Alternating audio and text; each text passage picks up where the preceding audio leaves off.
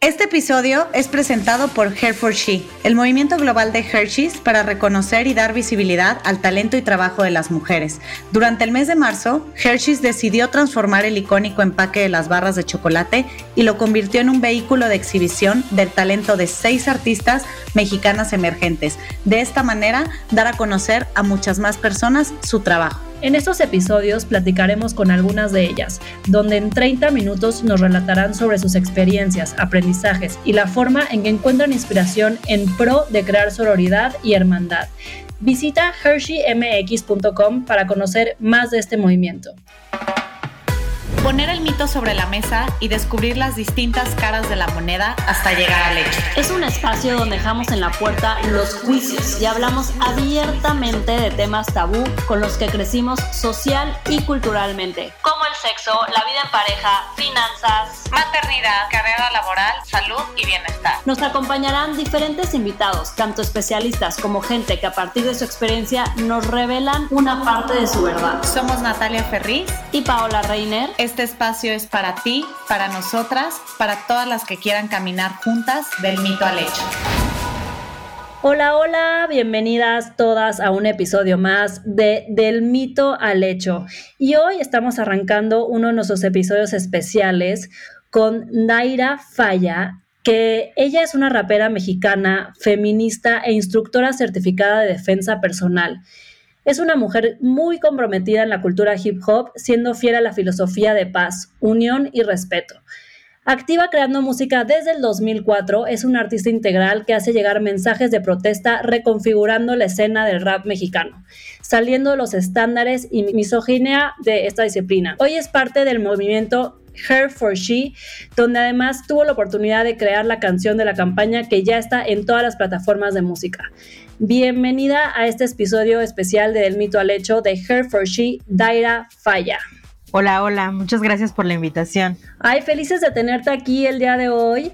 Y pues Daira, arrancamos con este episodio hablando desde la parte, desde, a ver, desde que somos niñas, desde que estamos chiquitas, desde que estamos, o sea, literal, creciendo, nuestras primeras etapas de vida nos empiezan a encapsular que, qué es para mujeres y qué se espera específicamente de los hombres, ¿no? En absolutamente de todo, desde comportamientos, gustos, actividades, profesiones, literal hasta el tema del color, que, es para niña, qué es para niño.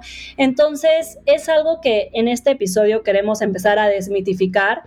Y como lo comenté en la introducción, pues tú eres instructora de defensa personal y pues además rapera, entonces tienes mucho más matices de lo que eres y lo que quieres transmitir. Entonces, arrancando este episodio, o sea, ¿cuál sería tu camino hacia romper como estos estigmas o estas barreras de lo que se considera que es solo para un género? Uy, em, creo que todavía mm, hay, hay, digamos, varias líneas de, confusión o que, o que no se notan o que no se ven eh, o que hay quien no quiere verlas todavía, porque esta cuestión de la violencia simbólica, como dices, que van desde el color, de que nos dicen que es para niña y que es para niño, eh, de repente hay como cierto sector de la población o incluso a mí, ¿no? De manera personal, yo decía, ¿cuáles mujeres oprimidas, ¿no? ¿De quién me hablan?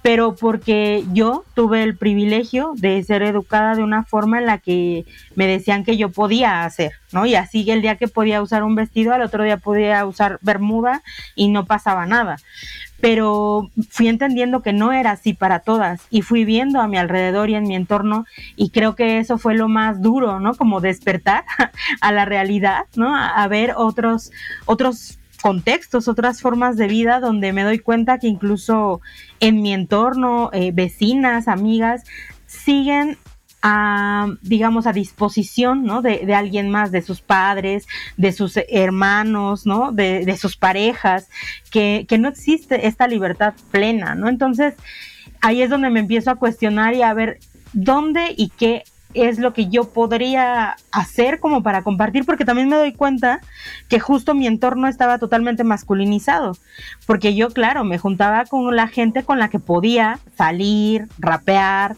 ¿no? Ir a pintar en esta cuestión del graffiti, que eran hombres, la mayoría de ellos. Entonces me doy cuenta que, ah, pues es que ellas, ¿por qué no venían a hacer esto? Pues porque Una, no lo tenían permitido. Otra, si se acercaban a estos espacios masculinizados, lo primero que se hace es cosificar, ¿no? Enseguida, si tú te quieres eh, reunir en la adolescencia con amigos, con chicos, luego, luego es como buscar la manera de establecer pareja, ¿no? Con alguien. Eh, esta dinámica de que forzosamente ellos quieran como mantenernos en esta posición de que no podemos ser amigos, sino que forzosamente tendríamos que ser novias de para pertenecer a estos grupos. Claro. Entonces, eh, me voy dando cuenta y como desmembrando esto más hacia abajo, ¿no? Como yéndome hacia la infancia y me, y me doy cuenta de eso, o sea, de, de cómo fui afortunada de crecer en casa con niños y en la escuela con niñas, porque fui a un colegio de monjas de, eh, de, de muy pequeña, entonces convivía con puras niñas y me doy cuenta como esta dualidad constante y que por eso yo no me daba cuenta, porque para mí era normal convivir con niñas, con niños y establecer esa cuestión de la libertad con ellos, pues se me dio de forma, digamos, natural, ¿no? Eh, y cuando, cuando veo que finalmente mi entorno no es como, como yo, eh, empiezo a investigar más, me acerco al feminismo y de hecho tengo un taller que se llama de reversa, que este lo, lo imparto con otra compañera, que es mixto, donde ocupamos eh, la, como herramienta principal las canciones populares, así poperas, eh, de banda, o sea, de muchos géneros musicales, porque también hay una onda ahí con el reggaetón que de repente se le tacha de que es el super malo, cuando en realidad el amor romántico es lo que más daño, más daño nos ha hecho a lo largo de la vida. Y, ahí abordamos canciones incluso, no sé, de Julio Iglesias, o sea, cosas súper fuertes que lees la letra sin esta tonadita este, armoniosa y dices, ¿qué carajos me está diciendo este señor? Entonces, cuando... Sí, lo que escuchaban nuestras mamás o nuestras abuelas, sin ser, digo, ahorita que mencionaste reggaetón, yo a mí el otro día también de la nada estaba escuchando unas canciones de mi mamá que las escuchaba cantar no era de Julio Iglesias, pero no recuerdo de quién era, incluso no sé si de Rocío Durcal o algo así, y era un nivel de sumisión que yo decía, Dios mío, que eso repetía. Sí. de pertenencia, ¿no? De que, o sea, literal le pertenecías a un hombre. Sí, y eso es eso es súper fuerte. Entonces me doy cuenta, o sea, empiezo a ver esas cosas y digo, claro, pues, ¿cómo no vamos a estar viviendo así, o sea, ya en la práctica, digamos, diaria, si todo el contenido, tanto en la música como las películas, ¿no? Series, o sea, todo esto está vinculado finalmente al amor romántico y a esta cuestión de pertenencia, ¿no? Porque también eh, ahora me encuentro como mucho con estos otros discursos de los hombres, ¿no? Así de, pero es que nosotros también sufrimos, ¿no? Pero es que el chantaje también es violencia, pero yo, claro, todos somos violentos en diferentes formas, pero bueno hay niveles, ¿no? Entonces, por lo menos creo que abrir esa discusión de que sí, todos podemos ser violentos de todas las formas, pero que evidentemente hay cosas que están fuera de control, también es importante mencionarlo, ¿no? Entonces, eh, es, es, como un poco eso, ¿no? Así ha sido como mi inicio de, la reflexión del, del, que era necesario empezar a hacer algo cuando yo no lo veía, ¿no? Y, y, yo también en esa misma confusión de, claro, si yo no lo veía, yo que vivo en Ecatepec, en una periferia, en el barrio, evidentemente que gente que tenga más privilegios no lo van a ver, ¿no? No se van a encontrar con esto. Obviamente es, es difícil si no te atraviesa de manera directa y eso que me atravesó, esa cuestión de, de, que una se hace feminista con su propia historia, yo lo he reflexionado mucho porque no creo. Porque si de verdad analizáramos nuestra historia desde una perspectiva de género y desde el feminismo, híjole, o sea, desde bien chiquititas tendríamos estas herramientas como para decir, claro, sí, yo soy feminista desde los cuatro años que no me dejaron treparme a un árbol, no, o sea, y de verdad no. En mi casa hubo violencia intrafamiliar, eh, ha habido como diferentes situaciones de otros tipos de violencias en mi vida y yo no me sentía vulnerada, yo no me sentía identificada con estas mujeres que, que en ese entonces yo decía, ¿y de qué hablan? ¿Cuál opresión? O sea, con todo y eso, ¿no? Entonces, creo que sí es todavía un trabajo muy fuerte, digamos, a nivel social, esta reflexión personal, esta introspección para realmente decir, ok, yo desde mí soy esto, puedo hacer esto otro y podemos empezar a modificarnos todos, ¿no? Y tal vez tener unas relaciones más sanas en un futuro. Claro, oye, y ahorita que comentas eso, Daira, o sea, literalmente digo, me parece muy fuerte porque tú dices, yo absorbí esto, yo venía de este contexto, vi cómo se manejaba todo alrededor, que no me hacía clic, que sí cosas este, estaba dispuesta a luchar. Y hablando de eso, la verdad es que me parece bien importante, Daira, de en un mundo, pues, y una sociedad que a veces eh, lo tenemos justo todo en contra, nadar contra corriente, luchar por lo que creemos cómo convertirnos en nuestra propia bandera, o sea, cómo te fuiste tú convirtiendo en tu propia bandera. Ay, eh, es, muy fuerte porque, por ejemplo, yo pues soy rapera, ¿no? De base desde hace 18 años. Eh, cuando yo empiezo en el rap, empiezo con hombres. Después eh, me invitan a formar parte de un colectivo que era de mujeres. Y, en ese sentido podríamos pensar que, claro, o sea, yo estaba arropada, eran otras, digamos, iguales, ¿no? A mí, cuando en realidad siempre hemos sido distintas, pero bueno, eran mujeres. Pero conforme voy avanzando en la práctica me doy cuenta que finalmente la, la forma de relacionarnos, hombres y mujeres, pues está impregnada de dinámicas machistas, ¿no? De esta cuestión de la competencia, de, del poder, o sea, se replican, ¿no? estas formas. Entonces, eh, pues llega un punto en el que veo que o soy yo o soy yo.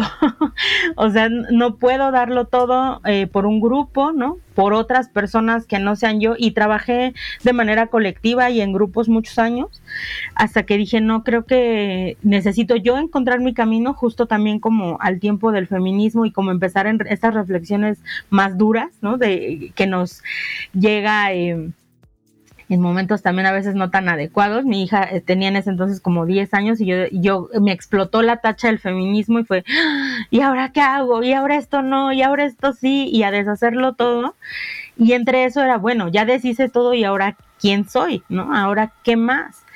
Y, y, justo ella estaba como ya en esta etapa de la adolescencia y me doy cuenta de todas las herramientas que yo estaba empezando a conocer y adquirir, toda la falta que a ella le estaban haciendo, ¿no? Como en esta cuestión de cuando te empieza a cambiar el cuerpo, eh, todo el acoso que empieza a haber alrededor, ¿no? Y, por un lado toda la confusión que tenemos interna de, pero yo quiero jugar, pero, pero mi cuerpo dice que ya soy más grande, ¿no? Pero yo me sigo sintiendo chiquita, o sea, como todas estas cosas, pues empiezo como en ese proceso, ¿no? De acompañarla a ella y a través de ella me empiezo a conectar conmigo. Justo con esa niña, ¿no? Que, sintió esas confusiones, que, no sabía cómo qué hacer, empiezo a ver como que era necesario reconocerme, saber desde ahí, ¿no? Como desde el momento que me olvidé de quién era, otra vez, a ver, ¿qué hago? ¿Qué soy capaz? ¿Qué he hecho? ¿Qué no he hecho? Y todo el rato, ¿no? A la fecha, porque la impostora la tenemos súper metida, ¿no? Entonces era como, bueno, ok, soy rapera. En ese entonces ya empezaba a, reflexionar mucho sobre feminismo, empiezo a escribir sobre feminismo, entonces ya eso me colocaba como una rapera feminista. Eh, y después, eh, pues justamente con mi hija empiezo esta cuestión de la defensa personal, que ahora más bien soy instructora de autodefensa, porque son cosas distintas.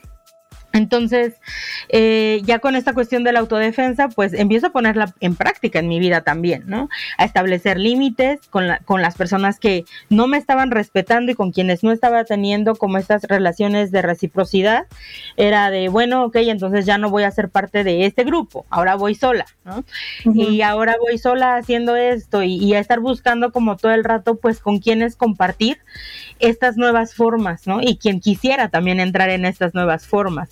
Y, creo que eso es lo bonito porque fue una, es una construcción individual que al final termina siendo colectiva y, fue así, o sea, así es como digamos empiezo a tomar mi bandera de mí misma, de, ser la rapera, ¿no? Eh, feminista de Catepec, que ahora también es instructora de autodefensa y que me sigo metiendo mucho en estos temas de, de género y de violencia, ¿no?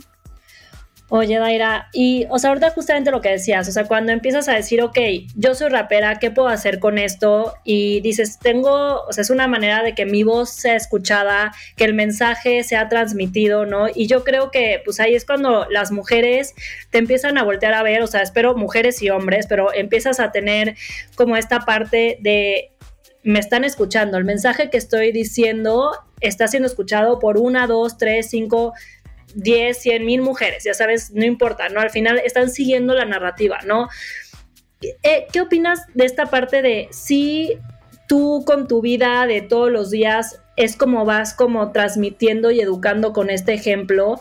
Me imagino, lo platicaba con Nat, que también hay como una presión de ahora que tengo esta voz, ahora que soy escuchada, o sea, tengo que tener 100% como coherencia con lo que con lo que estoy tratando o el mensaje que estoy tratando de transmitir y con lo que hago todos los días en mi vida, ¿no? Que ha de estar como súper cañón, como pues mantener esa coherencia y como que no sé cómo manejas esta presión de que ahora sí los ojos están en ti y que pues cualquiera a lo mejor también desliz o no desliz, pero a lo mejor algo que, no sé, hagas que, que, que no vaya así 100% con todo este mensaje también sea criticado o también, o sea, como que estás en una parte muy sensible de, de, de, que ahora tienes esta voz. No sé cómo, si nos puedas compartir un poquito cómo lo has manejado tú, como esta, esta presión y coherencia de tu mensaje.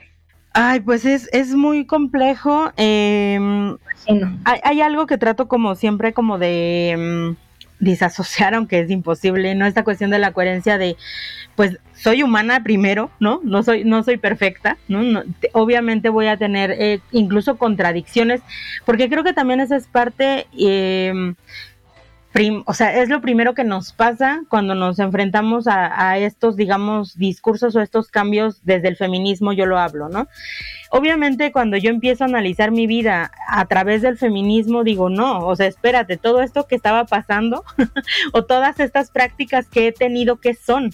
¿Por qué? ¿De dónde vienen? Ahora que he trabajado como en muchas cosas y que todos los días, o sea, es todos los días replantearse, ¿no? Todos los días preguntarme a mí misma, así como que a ver, ¿no? En base a esto, esto es coherente, esto es ético, esto es no sé, o sea, es todo, todo el rato, ¿no? Y, y creo que eso es bien difícil porque justamente no es lo mismo estar en este proceso, pues digamos, eh, a oscuras, ¿no? En silencio, en, en, en un rincón que estar expuesta de algún modo. Entonces, eso, eso creo que es lo complejo, pero también siempre he tratado como de mantener ese otro discurso de que pues soy una persona, soy humana y que en cualquier momento puedo equivocarme, porque todos podemos equivocarnos.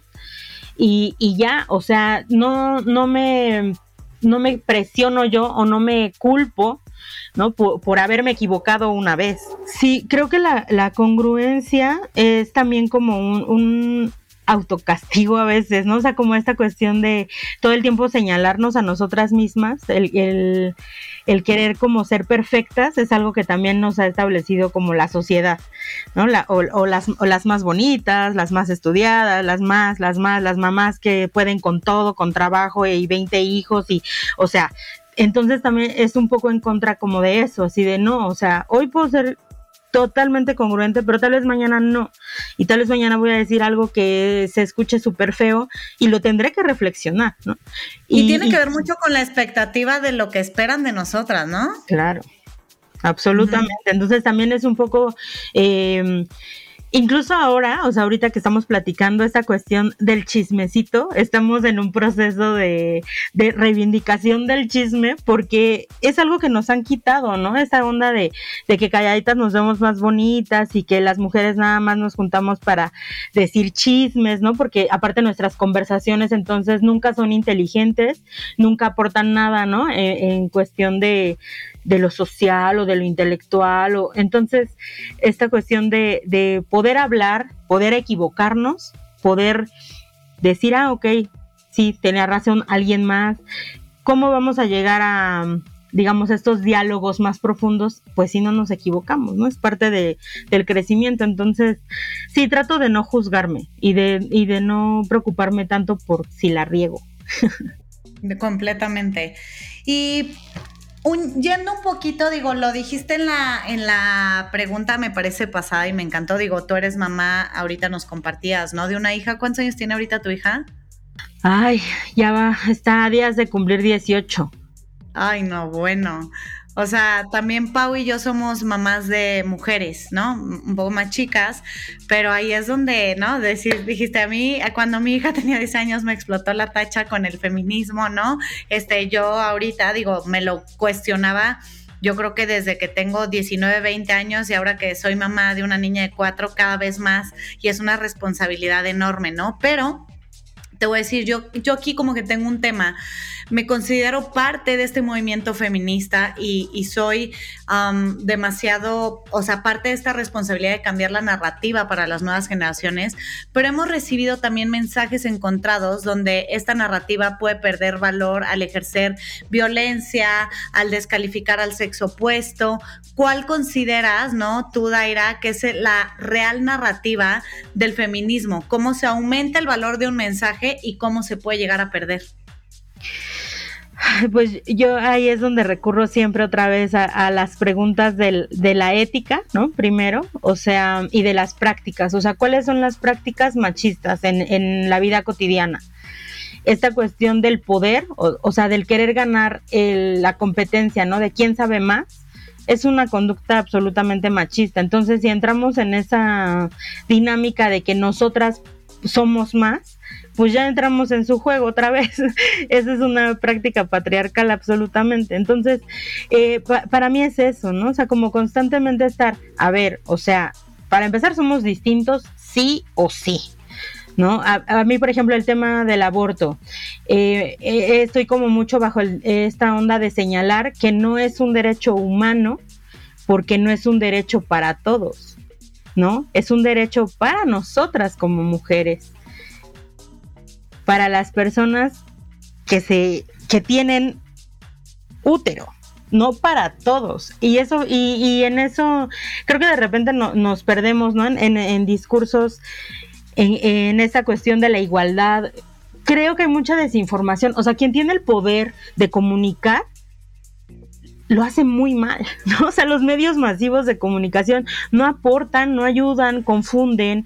Em, ahora que hay como esta cuestión tan, tan fuerte, ¿no? De, de la quema o de la pinta o de, o de todas estas acciones directas que se han ido eh, haciendo cada vez más en los últimos años, y cómo lo ponen en la tele, ¿no? O sea, así como las agresivas, las vándalas, cómo se criminaliza esa parte, pero entonces nunca dicen eh, que hay 11 feminicidios al día, ¿no? Pero sí eso.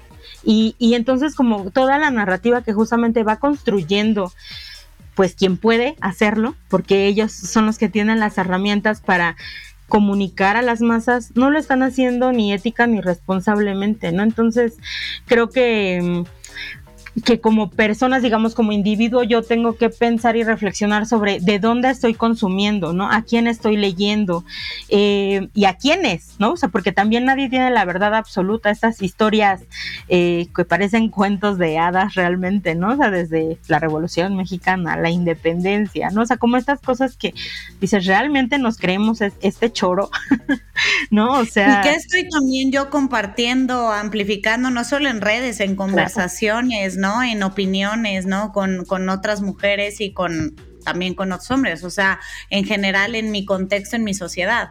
Sí, claro, o sea, creo que es más que nada eso, o sea, como la responsabilidad, si voy a decir algo, ¿qué estoy diciendo? Y por lo menos informarme de varias fuentes para poder informarme. Si sé que, me, que hay gente que me está escuchando incluso en casa, ¿no? O sea, repetir lo que nos dijo el noticiero de la noche a toda la familia, ¿no? Y es como, en serio, solamente le voy a creer a este medio, a esta persona y le voy a compartir esta información a mis hijos como única y verdadera. O sea, creo que sí tiene que ver mucho con, con como cada una de nosotras, ¿no? Como individuas podemos realmente cambiar la narrativa desde nosotras. Sí, ser como responsables de lo que escuchamos y de lo que decimos, ¿no? Que a veces es muy fácil ver algo, repetirlo sin realmente hacer conciencia de qué es, de dónde viene, si es real, si no. Entonces creo, creo que eso es como súper valioso el tema de, de, de informarte también de diferentes fuentes para tener diferentes tipos de opinión. Oye, Daira, ya hablando un poquito de, a ver, lo que hablamos al principio, a ver, es obvio que venimos de una cultura machista y patriarcal, ¿no? O sea, desde chiquitas estamos como con estas creencias, repetimos patrones, estamos como, pues es con lo que crecimos, ¿no? Al final es lo que aprendimos, es lo que conocemos. Entonces, tú, tú lo dijiste que justamente cuando tu hija cumplió 10 años y empezaste con este boom del tema de, de, ser feminista, dijiste, ¿cómo hago borrón de todo y empiezo otra vez a ser, este, pues literal, a, a empezar desde cero, ¿no? O sea, ¿cómo podemos ir desaprendiendo lo aprendido y ir rompiendo como estas, o sea, como estas creencias o estos patrones para las siguientes generaciones. O sea, cómo podemos hacer este, pues no borrón y, y cuenta nueva porque es como muy complicado, pero sí decir, a ver, tenemos que ir generando nuevos hábitos, nuevas creencias, nuevos patrones, ¿no? O sea, ¿cómo, cómo podríamos ir haciendo esta parte de desaprender lo aprendido? Ay, es que, como dices, es un proceso duro, complejo y, doloroso, ¿no? O sea, porque primero creo que es enfrentarnos pues a nuestra propia historia, a quiénes somos, de dónde venimos, a tal vez no justificar, ¿no? Como violencias que existieron en nuestras vidas, pero sí saber también de dónde venían esas violencias. Creo que una parte importante de, de este proceso es la sanación, ¿no? O sea, como no vamos a poder realmente cambiar, ¿no? Si solamente decimos, ah, bueno, ya esto pasó, un parchecito y lo que sigue, no, porque eso siempre lo vamos a traer con nosotras, ¿no? Toda la vida. Entonces, o sea, sí, ha sido un proceso fuerte porque fue primero como reconocer quién era yo en ese momento, reconocer mis violencias, que también hacernos cargo de nuestras propias violencias es bien duro, y después pues hay a, quien le pasamos la factura, ¿verdad? Entonces, o sea, yo te puedo decir que en, mi caso personal, yo duré cuatro años sin hablar con mi papá. Por la primera vez, o sea, que yo le dije, a ver, tú esto, esto, el otro, el otro. O sea, fue una pelea, ¿no? De, de, y de tener como que tomarnos tanto tiempo para volver a, a hablar y decir, ok, ya tú hiciste tu parte, yo hice mi parte, nos pedimos disculpas, nos queremos un montón y vamos a seguir construyendo desde ese momento ya. O sea, desde esa fisura, ahí va a estar siempre, ¿no? Pero ahora decir, ok, lo reconozco, lo, yo también lo reconozco, nos pedimos perdón y ahora de aquí, ¿qué hacemos? Y establecer acuerdos nuevamente establecer nuevas dinámicas todo el tiempo, ¿no? Incluso, o sea, con mi pareja también pasó, ¿no? Ese, ese proceso de tomar distancia, evolucionar como personas y después de muchos años volver a decir, ok, ya, podemos seguir, no podemos seguir, ¿no? Entonces, creo que pues es un trabajo igual diario, o sea, no, no hay fórmula perfecta y que a cada quien le va a tocar como, si es que quiere restablecer esas relaciones o no, pues hacerlo y crear otras nuevas también, porque evidentemente las personas que me conocieron hace 10 años y hoy se encuentren de nuevo conmigo van a ver que no soy la misma persona en yo creo que en nada entonces eh, creo que eso es parte de, de, este crecimiento de esta evolución y de que es posible reescribirnos de construirnos y, que es una chamba de, de reconstruirnos de reencontrarnos y de revolucionarnos o sea no Sí, y es todo el tiempo y, y, no acaba porque pues tenemos bien, bien metido así hasta lo más profundo de nuestra ADN, pues todas las prácticas y todo lo que nos enseñaron y cómo crecimos. todo Entonces, lo que hemos escuchado. Sí, sí completamente. Reprogramarnos. Ay, no, no, y aquí nos podemos seguir tres horas, de verdad, qué placer escucharte, pero algo importante antes de acabar el episodio, porque la verdad es que digo, ya, ya tendremos más tiempo para grabar más episodios contigo. La verdad, qué discurso y qué forma de transmitirlo este, tan, tan padre y tan bonita. Pero la pregunta final, y antes de acabar este episodio, Daira, nos gustaría ahorita que nos platicaras un poquito en qué te inspiraste en esta colaboración con Hershey's de, de la campaña de Hair for She eh, para, para el diseño de tu barra. Pues mira, justamente cuando, cuando me hacen la propuesta yo estaba atravesando como la reflexión de el qué viene después de tanta rabia. O sea, ya quemamos todo, ya rompimos todo y dónde quedamos nosotras, o sea, desde individuas, ¿no? Y empecé a reflexionar sobre el tema del empoderamiento, porque también es algo que trabajo con la autodefensa Y, me doy cuenta que el empoderamiento que, a veces nos venden en las empresas o estas grandes marcas es del, del ser justo la super mujer que puede con todo y súmenle porque ella puede. Entonces dije, no, o sea, para mí el empoderamiento es la conexión con nosotras mismas. El poder yo saber qué estoy sintiendo, qué estoy pensando, qué estoy hablando, para mí ese es el empoderamiento. Entonces eso fue lo que quise plasmar y también esta cuestión de pues de la calle, del stencil, del graffiti, de que pues esa es mi base, ¿no? Y de ahí es donde vengo, entonces también traté como de hacer este diseño eh, pues urbano, que se viera ahí como esa esencia del hip hop y, y esas son digamos las dos cosas en las que me basé para hacerlo. Me encanta. Ay, estuvimos muy contentas de tenerte en este episodio especial. Y pues bueno, ya para cerrar, no me queda nada más que decirles que por favor sigan a Daira en arroba Daira Falla. Daira Falla es arroba D-A-Y-R-A-F-Y-A-H. Sigan por favor también a arroba del mito al hecho y arroba Hershey-MX para que también vean un poquito más de esta iniciativa que está teniendo Hershey, que está increíble. Y pueden encontrar también la colaboración de Daira para que la vean de todo esto que está hablando en cualquier tienda de conveniencia. Y nos vemos en el siguiente episodio especial de Hair for She.